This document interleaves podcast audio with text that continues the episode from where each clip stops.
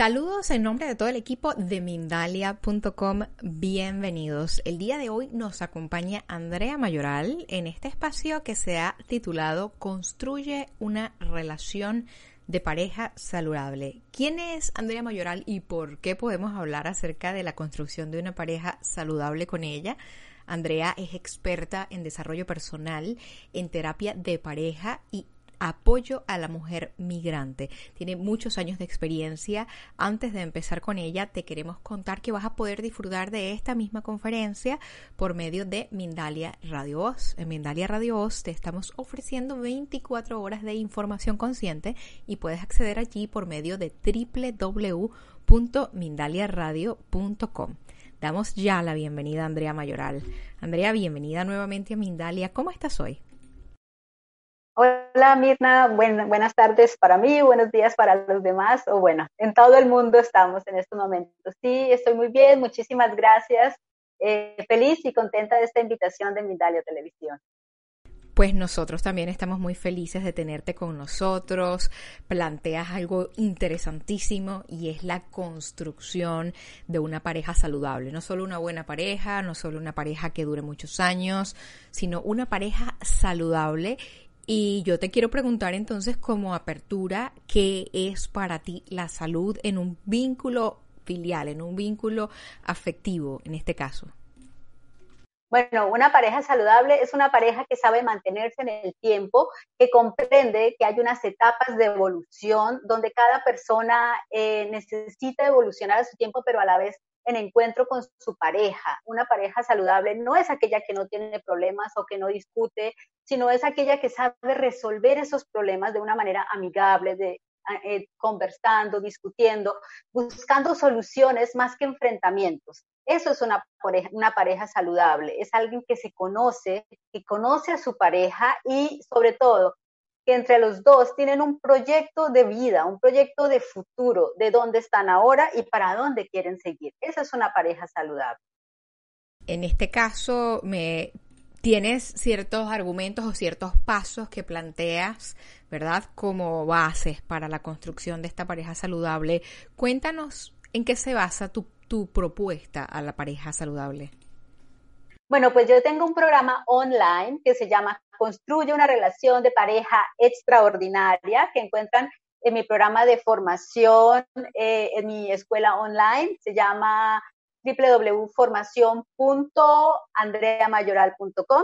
¿Y en qué consiste este programa? La teoría es que toda relación de pareja debe tener cuatro bases fundamentales que las sostengan. Son como las cuatro patas de una mesa y cada una es, tiene la, la, igualdad de importancia, ninguna es más importante que la otra. Por eso digo que es como las patas de una mesa, porque no puede ser una más corta y otra más larga.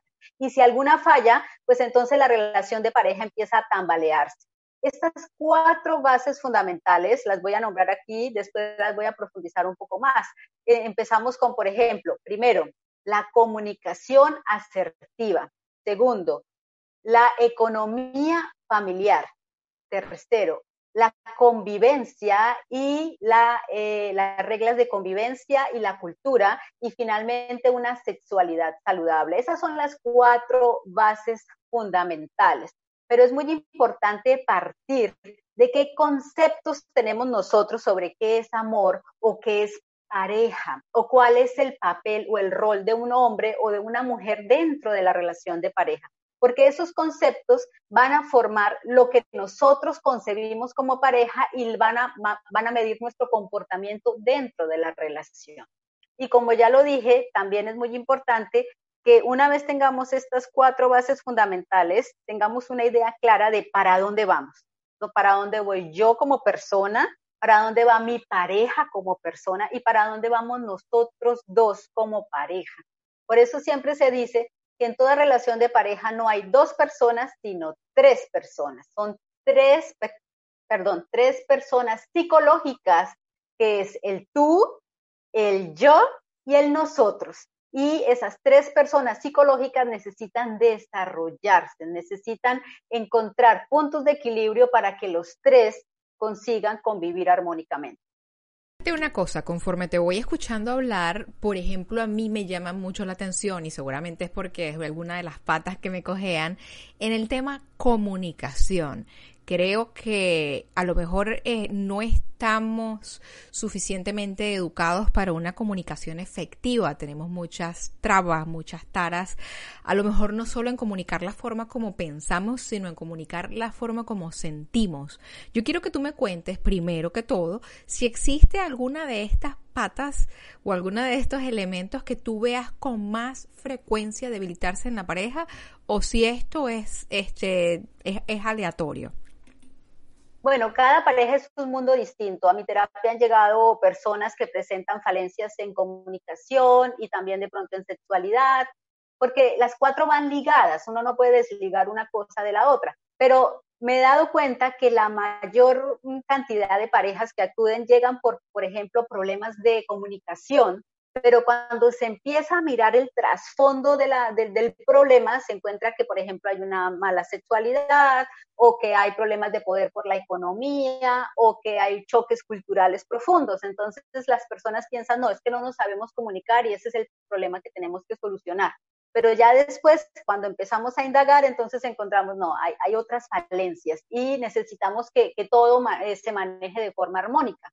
Pero sí, tienes razón, la comunicación es una de las bases primordiales en toda estructura, no solamente en la estructura familiar, también en el trabajo, en la sociedad, con los amigos, porque nosotros los seres humanos estamos comunicando constantemente. Comunicamos con nuestro rostro, comunicamos con nuestras manos, con nuestras acciones, comunicamos con el cuerpo entero, no solamente con lo que estamos hablando, porque por intuición nosotros sabemos cuando alguien está diciendo algo que no le sale del corazón lo puede decir de voz, pero de, acción, de mente, de, del rostro, como que se nota que no hay total, digamos, sinceridad en lo que está diciendo. Y eso se vive cotidianamente en las parejas. Y en las parejas se van creando costumbres. Entonces, por ejemplo, yo he encontrado muchas personas que me dicen, no, es que yo le puedo leer la mente a mi marido o mi, mi, mi esposa cree que me puede leer mi mente, pues porque eh, llevan tantos años de convivencia que ya creen que sin hablar se comunican. Y la verdad es que lo único que están haciendo es interpretar. Y que las interpretaciones vienen de adentro, de lo que yo siento, de lo que yo pienso, generalmente de mi malestar conmigo mismo. Entonces lo único que yo veo es el espejo de mi malestar en mi pareja y eso hace que yo me enfurezca o, que, o, que, digamos, me ponga en una actitud defensiva cuando mi pareja no tiene absolutamente nada nada que decir. Sobre todo nosotras las mujeres tendemos a crearnos historias, historias de maravilla, ¿no? Nuestro esposo llega a la casa, llega y de pronto golpea fuerte la puerta y ya empezamos, uy, llegó de mal genio. Seguro que es porque sabe que yo hoy estuve de compras y entonces ya se imagina y estará pensando que me gasté el dinero. Y hace una historia la mujer. Y cuando el hombre llega y saluda y dice buenas, ella ya le está diciendo, ya me viene a pelear, ya. Y el otro, mm, perdón, yo qué estaba haciendo, ¿no? Entonces, es un poco, eh, escuchemos, paremos y escuchemos a la, a la pareja, ¿sí? Es muy importante la escucha activa dentro de la comunicación en pareja. Escuchar. Y siempre que hablemos, hablemos desde lo que sentimos. Yo siento que, que tú no me quieres lo suficiente o yo pienso que tú estás disgustado conmigo porque yo hice tal cosa. O sea, siempre desde mi perspectiva. Porque si yo empiezo a señalar y empiezo a juzgar y a, criticar, que es, es una de, las, de los peores errores que se puede cometer en pareja, la otra persona va a empezar a defenderse. Y al empezar a defenderse empiezan las discusiones y empiezan las, eh, eh, el que él hable y ella hable, pero no se escucha. Y ese es el principal problema de las relaciones de pareja. Andrea, me parece valiosísimo lo que estás diciendo, sobre todo este, con el pasar de los años creemos que nos leemos la mente pero no, no te estás leyendo la mente, te estás interpretando tus mismos sentimientos y de esa forma van quedando sepultados todos los problemas que se puedan estar manifestando en las otras áreas, porque estamos segurísimos que nos leemos la mente y que mi pareja sabe lo que yo siento y que si él estuviese sintiendo algo de incomodidad yo lo sabría, pero estamos muy equivocados.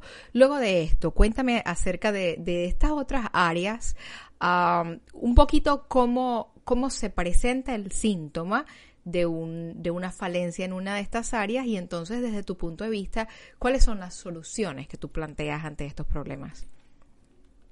Bueno, eh, la segunda base fundamental la denomino economía familiar y tiene mucho que ver pues con la parte económica, pero no solamente eso, tiene mucho que ver con el juego de poder, quién manda en la casa y quién tiene, eh, digamos, el mayor poder de decisión en la familia. Entonces, eh, también tiene mucho que ver con la confianza, la credibilidad. ¿Cuánto creo yo en mi pareja y cuánto cree mi pareja en mí? ¿Qué tan seguido estamos diciendo mentiras en nuestra relación de pareja? Y todo empieza por el sencillo detalle de yo sé cuánto está ganando mi pareja, mi pareja sabe cuánto dinero gano yo. Parece increíble, pero hay parejas que llegan a, mi consulta de 10, de 15 años de casados y ante la pregunta de, ¿usted sabe cuánto dinero gana su esposo o cuánto dinero gana su esposa? Quedan blancos. No, ni idea, no tengo ni idea.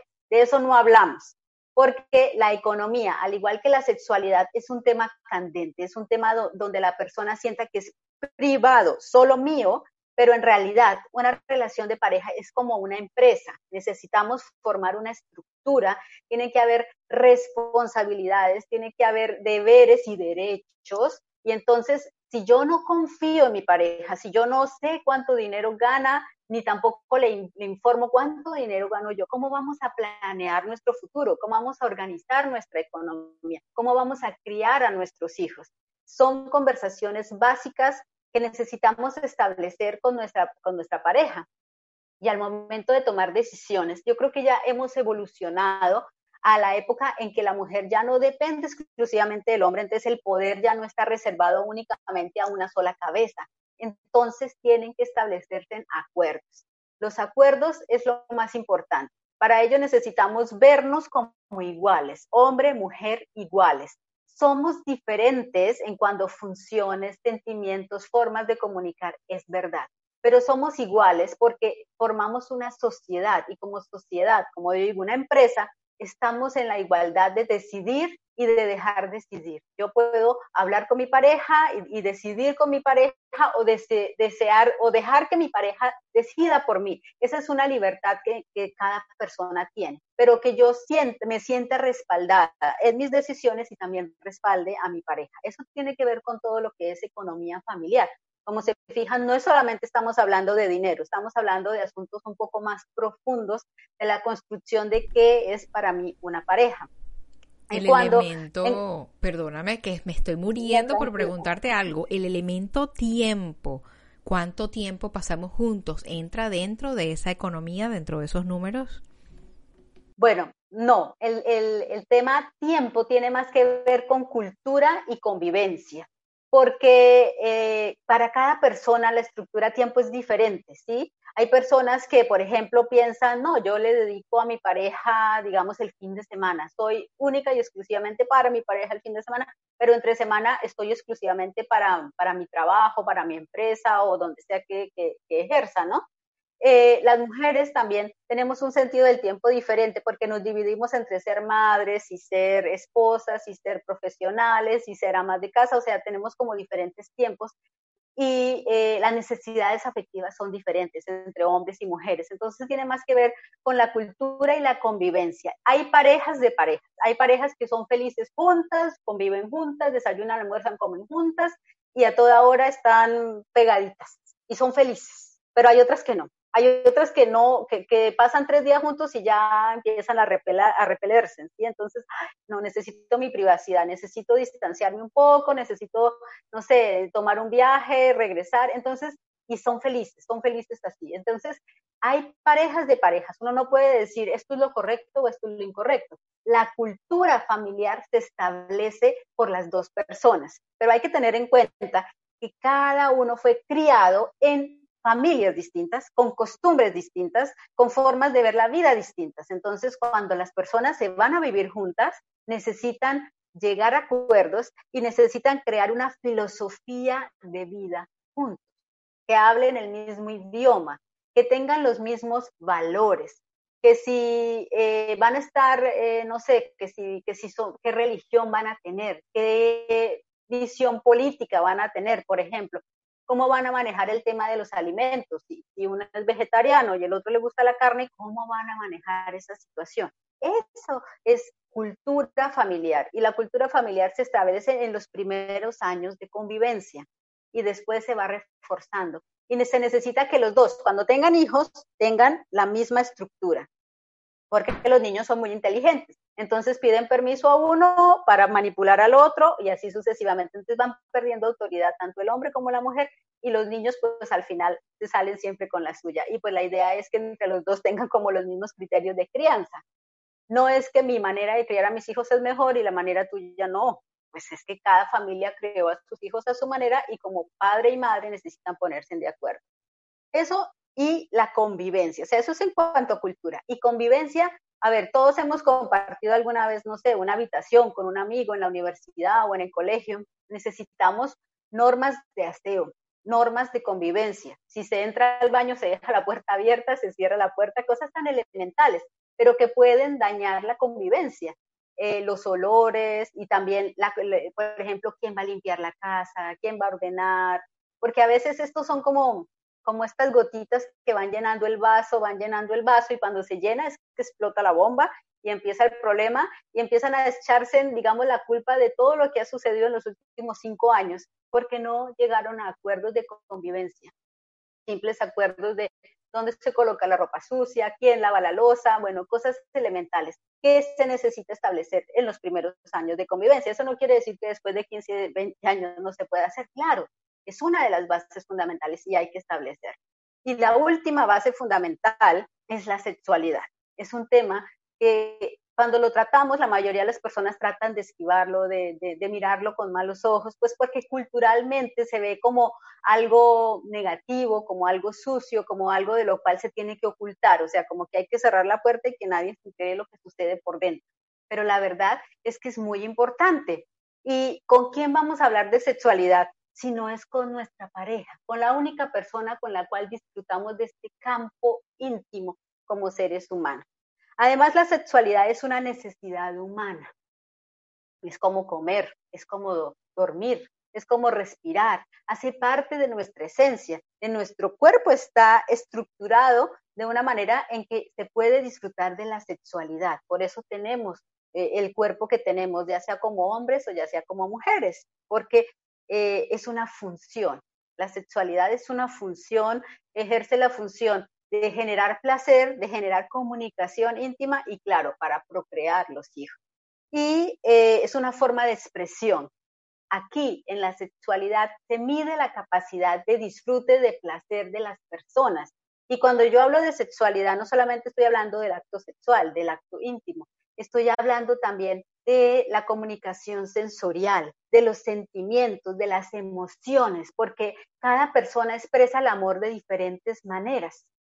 Hay personas que expresan el amor con caricias, hay otras que expresan el amor con palabras, hay otras que expresan el amor con regalos. Cada persona tiene su manera de expresar el amor.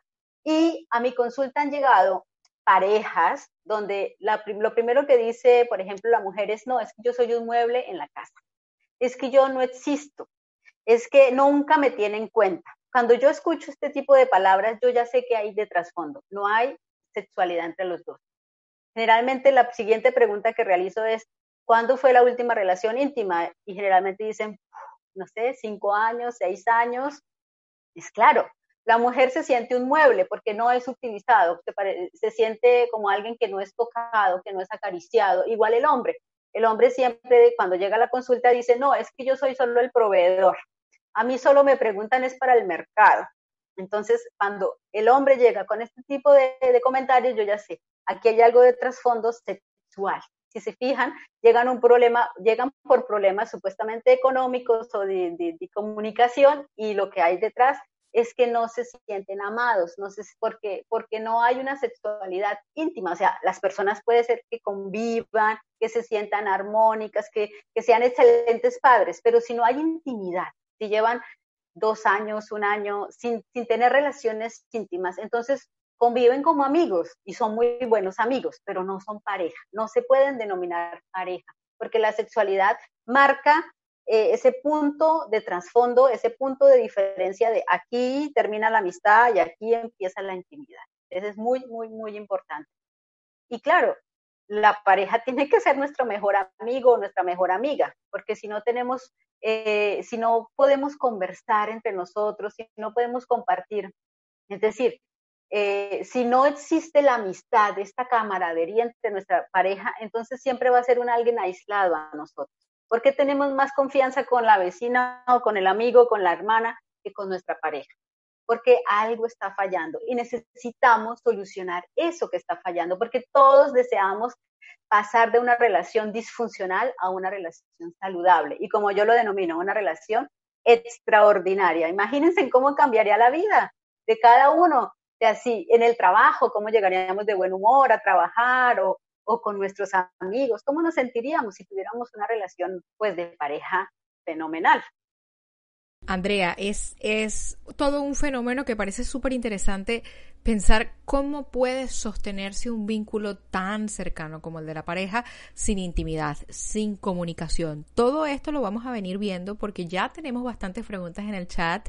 Les quiero recordar a quienes nos están viendo que les estamos leyendo, que lo que nos escriben lo vemos, estamos transmitiendo de forma simultánea por medio de nuestro YouTube Mindalia Plus, pero también estamos en Facebook, estamos en Twitter, en Twitch, en Periscope, estamos en Bone Life y estamos en VK. Así que desde todas estas diferentes plataformas los estoy leyendo. Vamos a empezar con el segmento de preguntas y respuestas. Antes de esto, como ya estamos teniendo cierto interés, yo quiero que tú nos cuentes, Andrea, de qué forma puede comunicarse contigo alguien que esté interesado en tu acompañamiento. ¿Cuál es, si me puedes repetir, tu página web? O tus redes sociales, por favor. Bueno, pues eh, mi página web, para que la anoten muy bien, es www.formación.andreamayoral.com.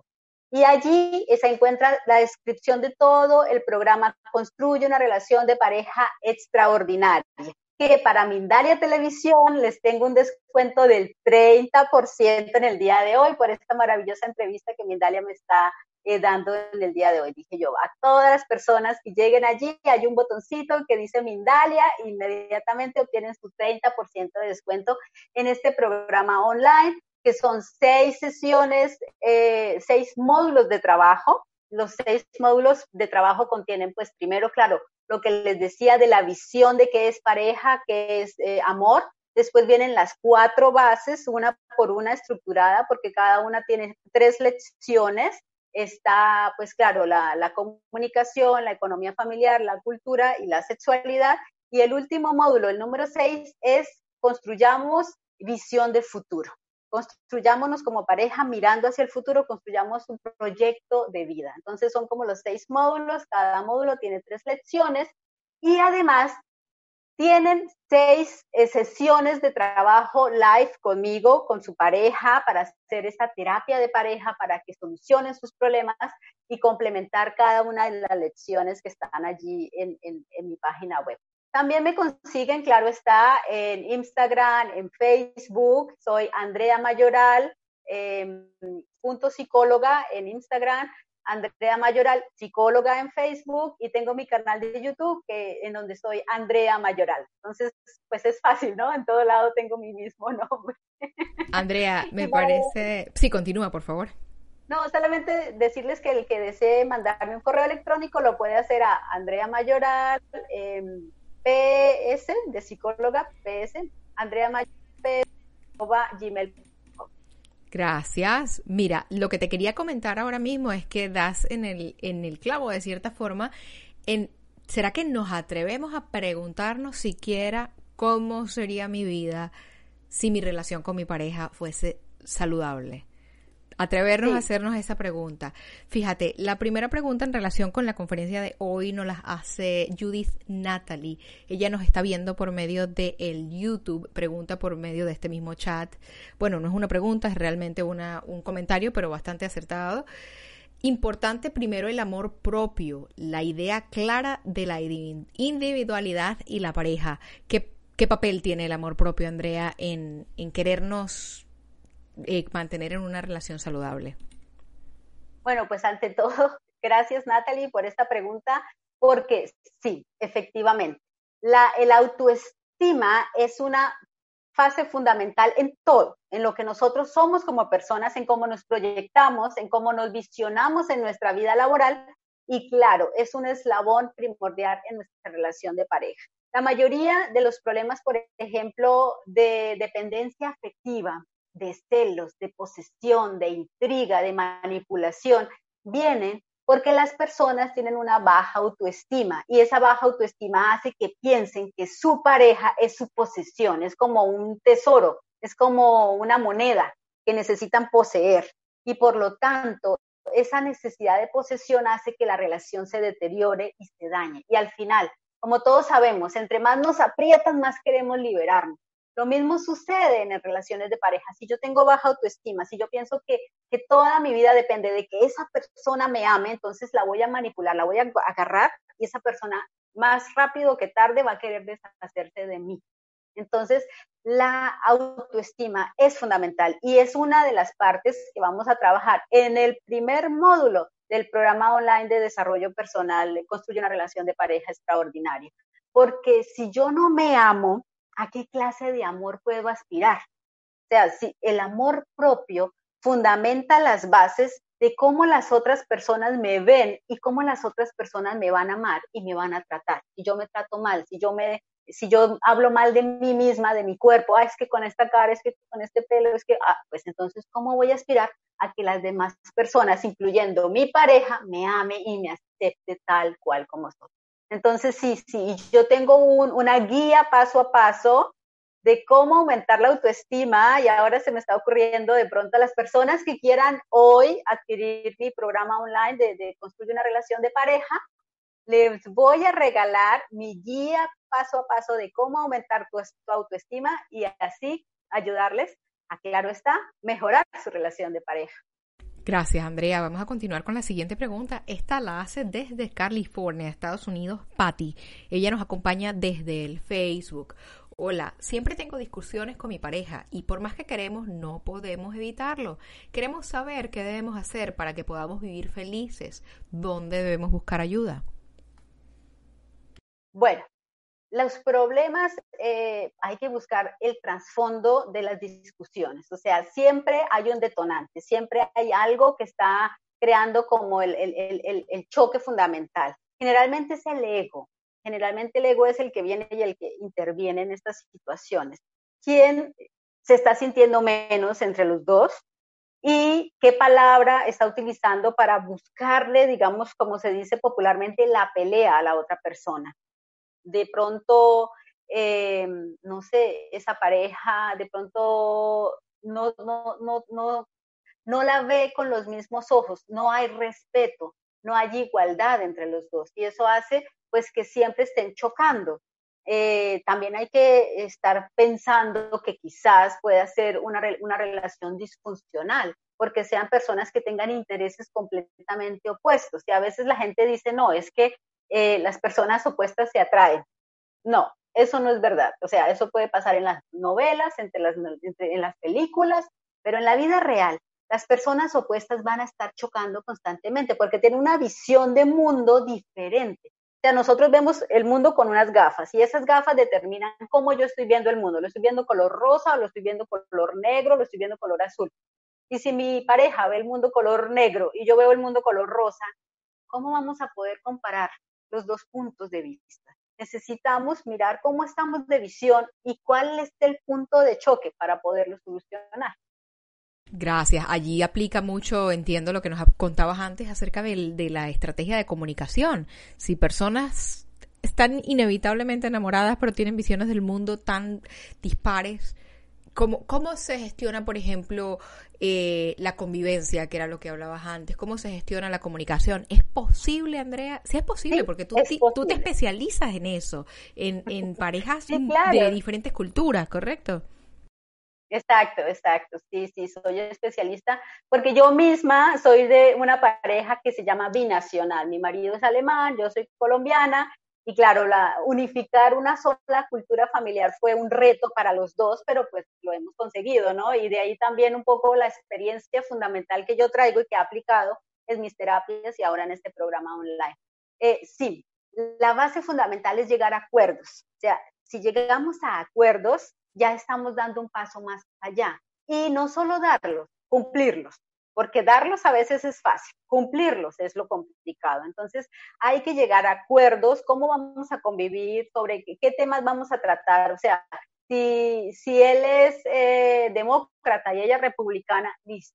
Sabemos que la política en este hogar es cosa seria, así que no vamos a tocar este tema, ¿sí? Vamos a respetar el punto de vista. Y el respeto pues ocupa una parte fundamental en toda relación de pareja. Yo tengo que aprender a respetar las creencias de mi pareja, al igual que mi pareja tiene que empezar a, creer, a, respetar mis creencias. De pronto haya uno que crea en, el, en el esoterismo y de pronto el otro cree que hay extraterrestres, entonces perfecto, yo creo, eh, te respeto, tú sigues con tus creencias y tú también te respeto y tú sigues con tus creencias y sin crítica, porque la crítica es un veneno que va envenenando el alma de los dos y al final empiezan los choques fundamentales. Pero bueno, lo lógico es que existan acuerdos y que los dos tengan una visión de vida fundamental, ¿sí? Que, los dos lleguen a acuerdos de, bueno, eh, no sé, si él es vegetariano y a, y a, ella le gusta la carne, pues entonces que preparen comidas donde puedan separar ese pequeño detalle. O sea, todo es llegar a acuerdo. Gracias, Andrea. Vamos con la siguiente pregunta. Esta nos la hace Mabel Carranza. Ella nos está viendo desde Alemania y pregunta por medio de la plataforma de YouTube. Hola, Andrea. Los sentimientos espejo en las parejas, ¿de qué manera afecta la relación? Uf, bastante bastante, bastante. Sobre todo tiene mucho que ver con lo que yo estaba diciendo, de que tendemos a pensar que le podemos leer la mente a nuestra pareja eh, o que nuestra pareja nos puede leer la mente. Entonces, eh, generalmente estamos viendo en nuestra pareja nuestros mayores miedos, estamos viendo en nuestra pareja eh, lo que más nos disgusta de nosotros. Eso es lo que dice la teoría del espejo, ¿no? Cuando yo veo en mi pareja que, por ejemplo, es muy ordenada, muy arreglada, y yo me considero una persona desordenada, desarreglada, entonces cada vez que yo veo que mi pareja está ordenando y está limpiando, yo lo tomo como una agresión hacia mí. Claro, ya se puso a limpiar y yo y está, me está diciendo indirectamente que yo soy una cochina, que yo no limpio, que yo no barro, que yo no ordeno, pero en realidad no. O sea, la pareja seguro le gusta ordenar y lo está haciendo por amor, por ayudar, por, por colaborar, y yo lo estoy tomando de mala manera, lo estoy tomando como una agresión directa hacia mí. Ahí hay una, una relación espejo. Yo estoy tomando algo como agresión cuando en realidad es un acto de amor de la otra persona hacia mí. Entonces es muy importante preguntarme qué es lo que me está molestando y si es realidad mi pareja la que me molesta o soy yo. Es esa interpretación que yo doy a sus actos. Gracias, gracias. Vamos a continuar. Hacemos la siguiente pregunta. En este caso nos la hace José Campuzano, es nuestro amigo que nos acompaña desde México. Él pregunta por medio de el YouTube cómo entrar en una relación donde no se cree en el apego. ¿Es necesario? Tenemos estos cuatro pilares al 100% para tener una relación saludable. Gracias, Andrea. Bueno, el apego es importante en el sentido en que tiene que haber una, se crea un lazo, un lazo de comunicación y un lazo afectivo en la relación. El problema es cuando el apego es disfuncional y tiene mucho que ver con lo que yo hablaba de la baja autoestima, cuando ya empezamos a sufrir de dependencia emocional si yo cuando era niña o era niño eh, perdí a mi padre o a mi madre, se separaron, tuve que vivir con uno o con el otro, o uno no existió, me negó, me negó eh, como hijo o como hija, entonces yo creo esa, esa falencia, ese dolor de no haber sido amada o amado en mi infancia. Cuando conozco a otra persona que, que me brinda amor, que me brinda cariño, que me, que me siento valorada, entonces yo lo quiero coger, lo quiero retener, porque recreo en mi mente lo que sucedió con mi padre o mi madre en mi infancia, que me abandonaron, entre comillas, porque seguramente no fue que lo abandonaron, hubieron circunstancias que llevaron a que se diera ese, desapego, eh, pero afectivamente yo me sentí abandonada y eso hace que yo me apegue a mi pareja.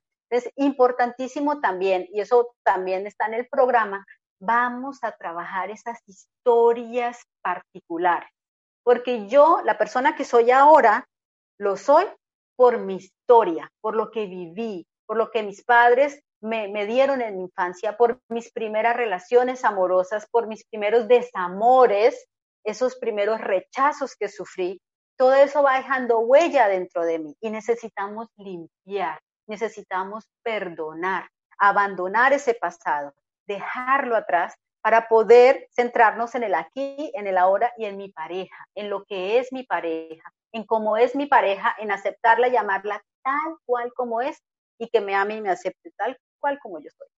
Gracias, Andrea. Vamos a continuar con la pregunta que hace por medio de Facebook Victoria García.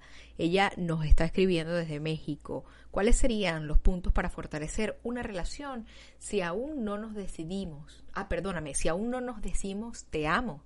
¿Se puede lograr tener un proyecto en común aún con esto y aunque haya diferencia de edad? Muchas gracias y saludos. Bueno, hay que tener en cuenta que las relaciones de pareja son como un ser vivo, ¿sí? Necesitan nacer, crecer, evolucionar, entonces, eh, y cada cosa viene en su tiempo, a su edad, en su momento. Hay parejas que crecen rápidamente y hay parejas que crecen lentamente, pero siempre hay que escuchar nuestro corazón, siempre hay que escuchar nuestra intuición y eh, si vamos a establecer estas cuatro bases desde el comienzo, desde cuando nos conocemos, desde cuando empezamos esta amistad y conversación, entonces ya podemos decir que nuestra relación futura, pues nuestra relación tiene futuro, porque vamos a partir de la sinceridad. El gran problema de las relaciones actuales es que las personas no son sinceras en un comienzo. Las personas actúan y se muestran como si fueran perfectas, ocultan sus defectos y eso hace que la otra persona se haga una idea completamente equivocada de quiénes son. Lo primordial es la sinceridad. Hay que mostrarse tal cual como es, porque eso hace parte de que la otra persona empiece a conocerme, sepa quién soy, es decir, si yo conozco, si yo detesto, por ejemplo, surfear, pero conozco un muchacho que le encanta surfear.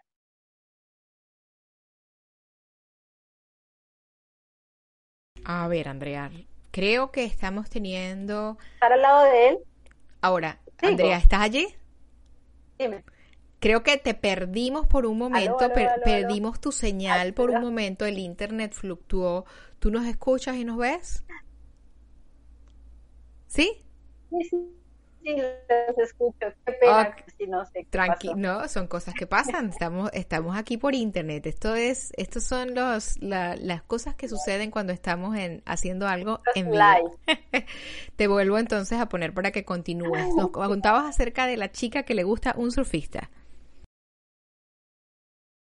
Así. Ah, entonces, si a mí no me gusta surfear, lo detesto pero conozco un chico que surfea. Entonces le digo, ay, sí, me encanta surfear. Y entonces voy con él y voy a la playa y entonces llega el invierno y él sigue yendo a la playa los inviernos con el frío y, y, con, el, y con el viento helado en el rostro, pues yo no voy a ser feliz.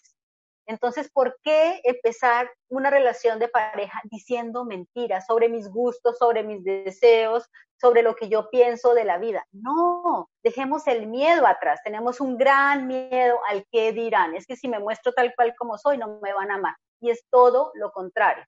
Muéstrate tal cual como eres y así vas a encontrar tu pareja perfecta porque tu tú no te tienes que acomodar a tu pareja, ni tu pareja se tiene que acomodar a ti, te tienes que encontrar personas con gustos parecidos y esas son las parejas perfectas. Gracias. Te cuento que vamos llegando al final del segmento de preguntas y respuestas, pero tratemos de hacer la mayor cantidad en, el, en, tiempo récord, Andrea. Yeya Martínez nos acompaña y nos pregunta por medio de YouTube. Yo estuve con el padre de mis hijos 22 años y la mayor parte de esos años nos faltaron los cuatro pilares para que se diera la relación.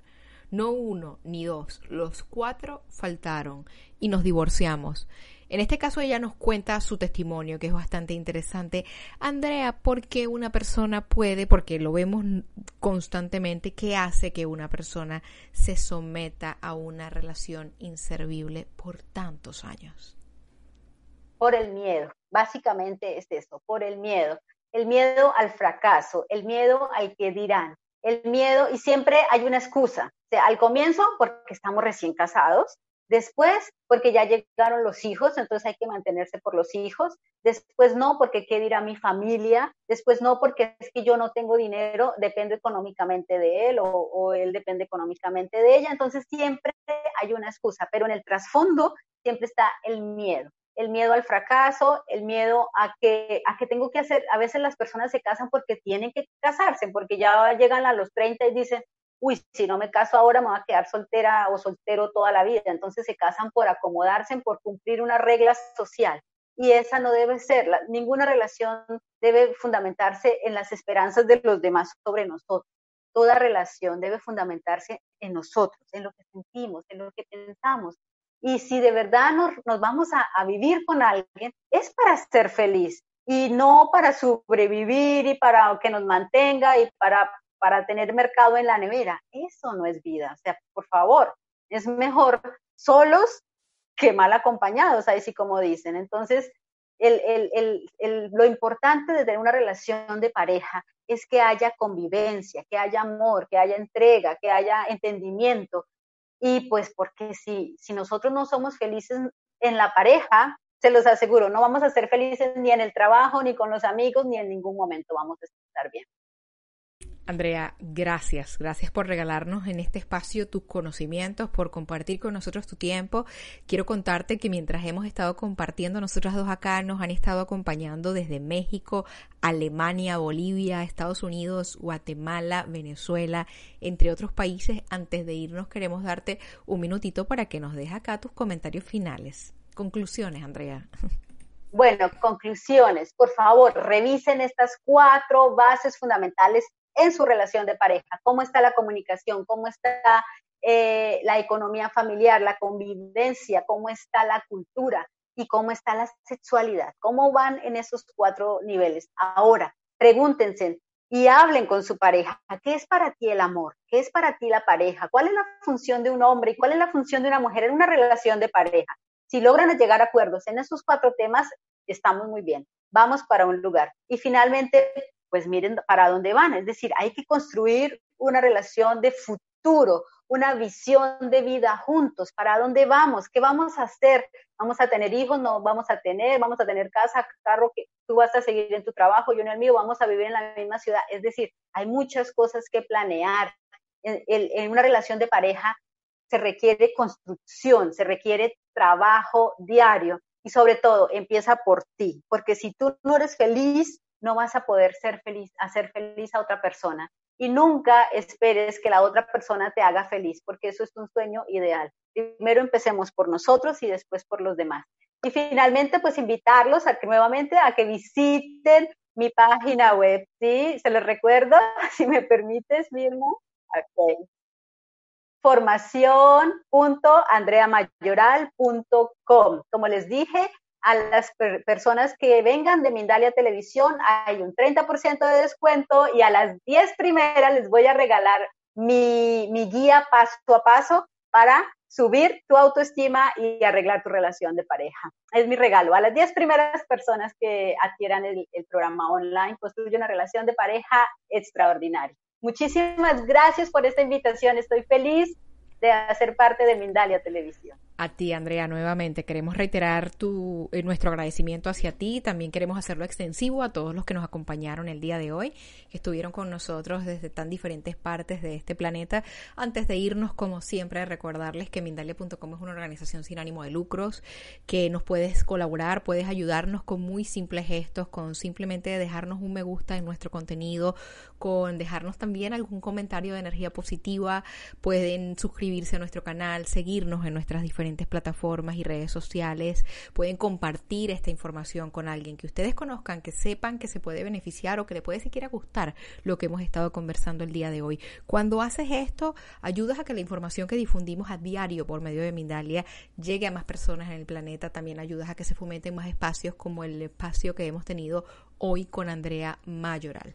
Ya dicho esto, por ahora no nos queda sino despedirnos con mucha gratitud como siempre. Hasta un muy próximo encuentro, hasta una próxima conexión de Mindalia en directo. Nos vemos pronto.